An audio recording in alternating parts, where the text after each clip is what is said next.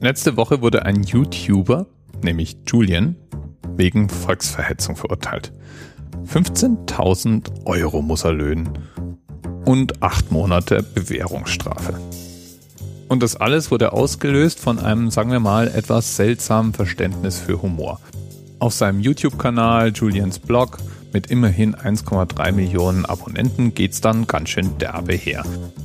Die Süddeutsche hat dann immerhin so klangvolle Zitate wie Was geht ab, ihr Schamlippen oder Hey du Fotze abgedruckt, was für sich genommen vielleicht geschmacklos ist, aber immerhin noch nicht strafbar. Was aber strafbar war, war er, als er im Rahmen des Lokführerstreiks sich über die, wie er sie nannte, Hurensohnarmee und dämliche Spatzenhirne hermachte und darin gipfelte zu sagen, man sollte die doch alle vergasen.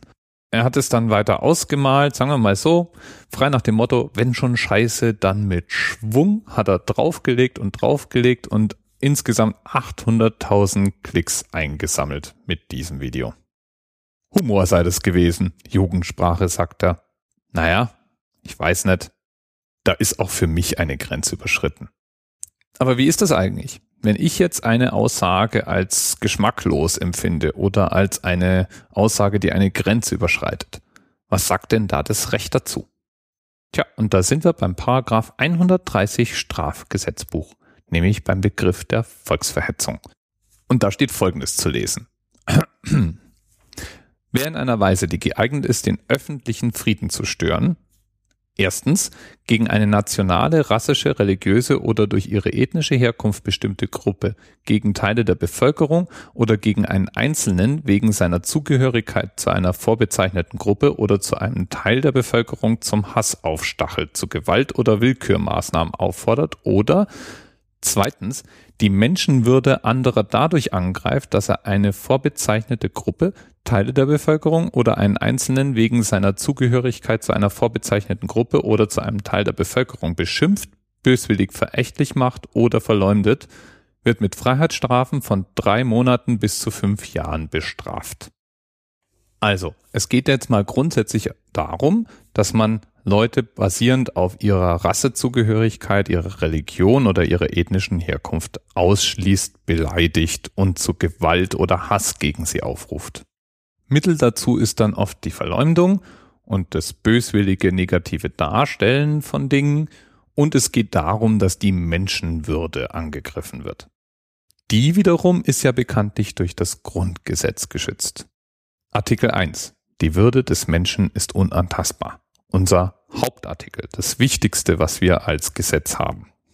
Jetzt könnte man natürlich sagen, Moment mal, da gibt's aber doch das Recht der Meinungsfreiheit. Und das Recht der Meinungsfreiheit, das schließt doch schließlich auch ein, dass ich falsche Tatsachen behaupten darf.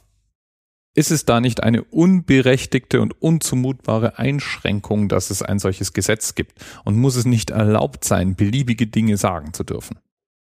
Und da gibt es jetzt mehrere Antworten drauf. Ich bin jetzt kein Anwalt oder auch nur Jurist, deswegen immer mit diesem berühmten Körnchen Salz sehen. Aber mal ganz grundsätzlich ist es nichts Neues, dass der Gesetzgeber die Meinungsfreiheit einschränkt und auch einschränken darf. Zum Beispiel gibt es den Tatbestand der Verleumdung, üble Nachrede und Betrug. Und die haben auch immer was mit dem Sagen von Unwahrheit und damit indirekt vielleicht mit der Meinungsfreiheit zu tun. Man darf eben doch nicht alles sagen, speziell dann, wenn man andere damit schädigen könnte. Und genau das ist der Punkt, um den es bei der Volksverhetzung geht.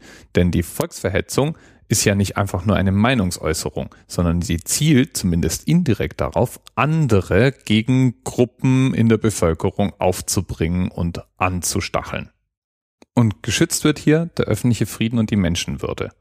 Beides Güter, die im Zweifel einen Tacken, nicht viel, aber einen Tacken über dem Recht der Meinungsfreiheit angesiedelt sein dürften. Die Existenz dieses Paragraphen kann man auch ganz hervorragend historisch herleiten. Es gibt ähnliche Paragraphen in anderen Ländern. Frankreich hat so etwas, natürlich auch das deutschsprachige Ausland. Aber in den USA gibt es diesen Straftatbestand so nicht. Dort werden Beleidigungen oder auch Angriffe separat verhandelt in einem anderen Rechtsrahmen. Ganz generell finde ich den Paragraphen der Volksverhetzung schwierig.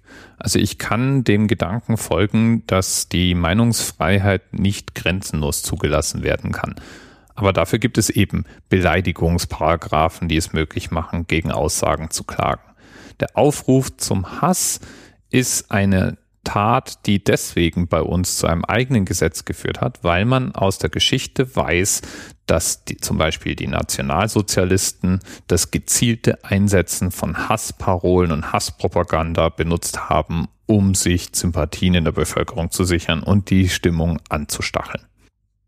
So lässt sich auch erklären, warum wir inzwischen übrigens noch nicht so super lange, seit 1994, einen Absatz als Anhang zu diesem Gesetz haben, der die sogenannte Holocaust-Leugnung unter Strafe stellt. Die war davor als einfache, in Anführungsstrichen, Beleidigung geahndet und wird jetzt gezielt als Volksverhetzung angesehen und ist sowas wie ein juristischer Randfall oder Spezialfall in der Deutung dieses Gesetzes. Ich bin da immer irgendwie hin und her gerissen. Denn einerseits möchte ich, dass man sich frei äußern darf zu was auch immer und dass auch die dümmste Idee gesagt werden darf, als Ausdruck von Freiheit. Auf der anderen Seite gibt, gilt es aber, Menschen zu beschützen, vor eben zum Beispiel Verleumdung und Beleidigung oder auch davor, gezielt durch Desinformation andere Menschen gegen sie aufgebracht zu bekommen. Und in Sachen Humor, es ist manches halt einfach auch nicht lustig. Und hin und wieder muss dann auch mal ein YouTube-Star mit 1,3 Millionen Abonnenten vielleicht lernen, dass er nicht alles sagen sollte, was ihm so in den Sinn kommt. Da stellt sich aber auch die Frage, ob man einen intelligenten Weg finden könnte, wie man damit umgeht, wenn er zum Beispiel Frauen als Fotzen und Schamlippenträgerinnen bezeichnet. Das muss jetzt nicht rechtlich sein, aber irgendwie, finde ich, soll es dafür auch mal eine Quittung geben. Bis bald. DMRS 10, 9, 8. The experience of 47 individual medical officers. Was hier über die Geheimzahl der Illuminaten steht. Und die 23. Und die 5. Wieso die 5? Die 5 ist die Quersumme von der